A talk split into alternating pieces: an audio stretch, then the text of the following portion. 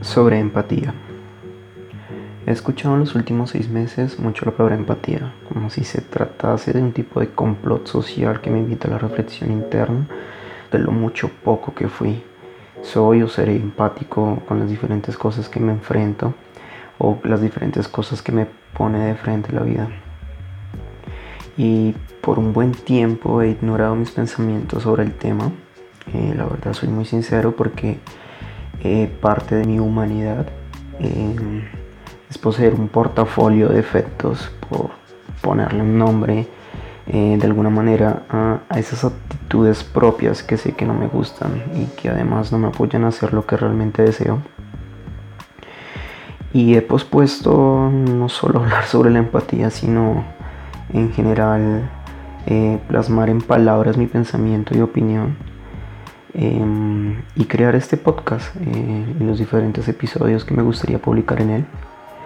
Pero con toda la situación política em, que en los últimos meses se ha visto todo Latinoamérica o la mayoría de los países latinos exigiendo cambios de gobierno, Em, empecé a sentir empático realmente por todo y, por todos. Y decidí hablar de este tema que es tan mencionado últimamente, lo veo en medios, en publicaciones de las diferentes personas a las que sigo y me doy cuenta que es un tema poco comprendido. Así que nada, pienso que para hablar de empatía y sobre todo para pedir empatía, a mis ojos deberíamos entender que lo primero es estar seguro de nuestra ideología, de nuestra creencia, de nuestra postura ante cualquier circunstancia social, familiar o personal que se nos presente. Estar seguros hasta el punto de adueñarnos de una idea que nos permita participar en un diálogo constructivo. Siempre constructivo, nunca inconstructivo. Sin caer en una guerra de egos, por supuesto, para definir quién tiene la razón en algo en particular. Y claro, el punto de defender los puntos de vista eh, hace que llegue a mi cabeza una frase que en mi país Colombia, Colombia, en mi país Colombia se escucha mucho la frase póngase en los zapatos del otro. Mijo, póngase en los zapatos del otro. O es que usted no se pone en mis zapatos. O es que usted debería ponerse en los zapatos de aquel o de aquella, de fulano o de fulana.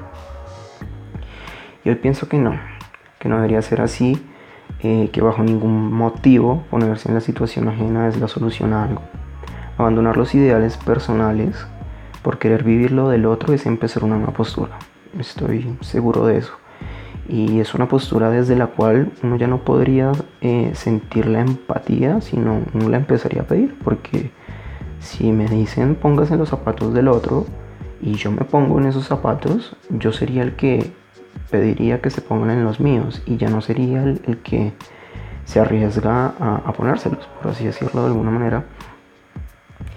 Y desde esta postura nueva, eh, cuestionaríamos nuestro propio sistema interno de creencias, por lo que solo nos veríamos siguiendo un río de conductas derivadas del ser o de lo que es socialmente correcto y abandonaríamos nuestro carácter, nuestra opinión personal, nuestra esencia. O sea que para el carajo eso es sentirse seguro y confiado de lo que uno piensa.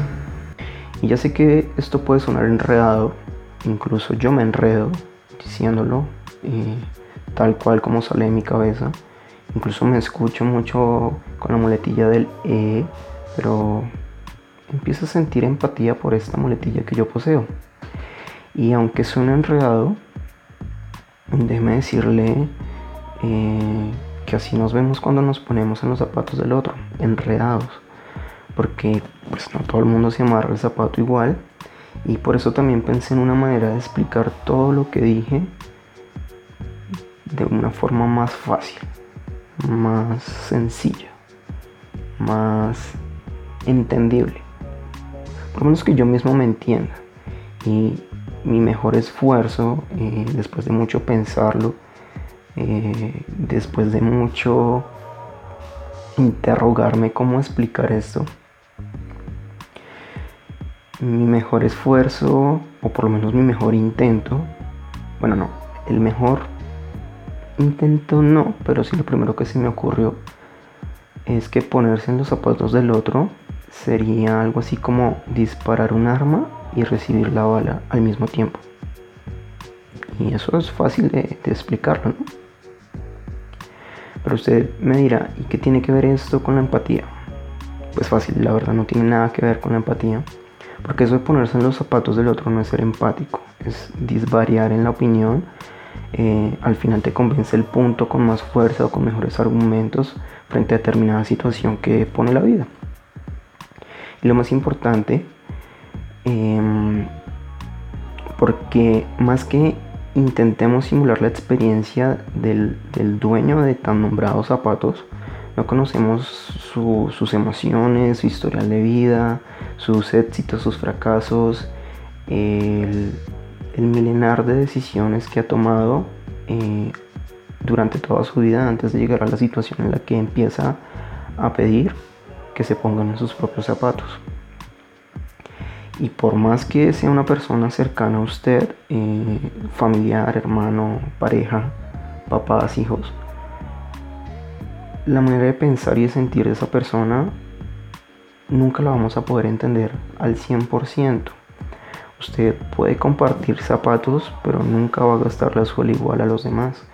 Y eso es algo que aprendí eh, a las malas un poco. Y estoy seguro de que sí, puede sonar chistoso esto de amarrarse los zapatos o gastar la suela, pero estamos hablando de zapatos, así que eh, viene mucho al caso. Y claro, hay gente que se ha disparado a sí misma. El ejemplo, además de que es práctico, es real, pero incluso estas personas no pueden adoptar dos puntos diferentes frente a su conducta. Por un lado, la persona que se dispara se enfrenta al juicio social de que disparar un arma es violento o es malo. Es una acción negativa. Y por otro lado, pues la persona que se dispara a su propio pie, pues es su propia víctima. Entonces entraría en un diálogo interno lleno de juicios sociales en los que se puede llegar hasta nombrar idiota eh, por dispararse a sí mismo o sentir eh, o sentirse ridículo porque le tendría que explicar a demasiadas personas, por lo menos a alguien en su casa y, a, los y a las personas del hospital al, que asista para que lo atiendan. Eh, y pues todo esto lo haría sentir extraño, ¿no? Lo haría sentir ridículo, absurdo, idiota, prepotente o bueno, cualquier cantidad de, de juicios sociales que usted podría llegar a pensar que sentiría una persona que se dispara a sí mismo. Pero esta persona no puede sentir empatía por sí mismo, puede sentir eh, que o sea, esa persona no se puede decir a sí mismo, ponte en mi zapato, pucha, ya cagado. Y por esto y mucho más que podría ir explicando mm, y demorarme mucho tiempo en este, en este audio,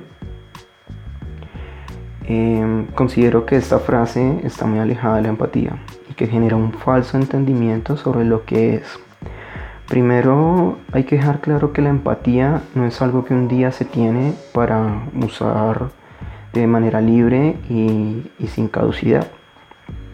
La empatía es algo que se siente, es un sentimiento que nace de la aceptación por cualquier persona, de aceptar que vive y existe en el mismo espacio y momento que nosotros, aceptar que puede pensar y sentir como nosotros, que habla o se comunica como sea que haya aprendido y como se le antoje comunicarse, porque es libre. Eh, además tiene el mismo derecho de expresión que nosotros poseemos. Y si aceptamos que como nosotros, como tú, como yo, hay otros que tienen mismas condiciones, pero que por una absurda obviedad ellos no son nosotros, no son tú, no son yo. Entonces, querido oyente, empiezas a sentir familiar el sentimiento, la empatía. Para sentirla no debes o no tienes que abandonar tus ideas o posturas, tus estándares, tus creencias o tus redes sociales. Y lo digo por aquello de tanto perfil falso que existe con el objetivo obviamente sano de crear caos mediático. Y abro y cierro comillas. Y debemos considerar que existen más de 7 billones de personas en el mundo que tienen un equivalente a la cantidad de maneras de pensar em, y que tu pensamiento es tan importante como el de los demás. Por esto es necesario entender que el sentimiento de empatía viene de una emoción con el mismo nombre y es una emoción objetiva, reflexiva y crítica que es muy distinta a la simpatía, que es espontánea, subjetiva e irracional y que es además la posición que usan la mayoría de personas cuando se encuentran en una opinión diferente, cuando se encuentran con una opinión diferente a la personal. Y por cortesía, por quedar bien, por aumentar el salario y por así decirlo en las empresas o por conquistar a una persona se hacen los simpáticos. Pero nunca llegan a acariciar la sensación de empatía de la que tanto me he esforzado por explicar en este podcast Cosa tan compleja esta palabrita. Y pues ser empático puede ser aceptar un empate entre mi ego y el ego de los demás. Demostrar que se puede respirar en el mismo espacio pese a, lo opuestas que son las experiencias vividas y elegir crear acuerdos distintos, acuerdos diferentes que hagan sentir importante a todo el que corresponda a todo el que entre a la contienda verbal en la que nos predisponemos por nuestros propios egos. Es también interesante escucharse hablando de estos temas. Y bueno, ser empático sería como poner la otra mejilla después de la cachetada, ¿no? Es otro dicho no sé si solo es colombiano, pero también se usa acá. Y aclaro que dije cachetada, ¿no? Para los que pueden llegar a confundir las mejillas de las que estoy hablando. Y nada, por último, empatía conmigo, que compartí con usted mi opinión. Ah, no, por último, si usted lo que quiere es quejarse, pues hágalo, está en todo su derecho pero no pida empatía. No confunda la empatía con su necesidad de pedir atención o en su defecto pedir lástima. Siéntase semejante, atraviese la incertidumbre que nace el cuestionar si usted es o no empático. Todo lo que acabas de escuchar con mi propia voz nace de una necesidad personal por compartir al mundo lo que sé de la vida lo que he experimentado y vivido hasta ahora. Y no son verdades absolutas, pero son verdades para mí. Mi nombre es Daniel Felipe Garzón Londoño. Eh, casi todos me dicen Dan. Y soy solo una persona más que decidió bajarse del bus en el que van montados la mayoría. Y se puso a caminar por ahí, buscando escuchar la historia de las personas mientras que yo encontraba mi propia historia.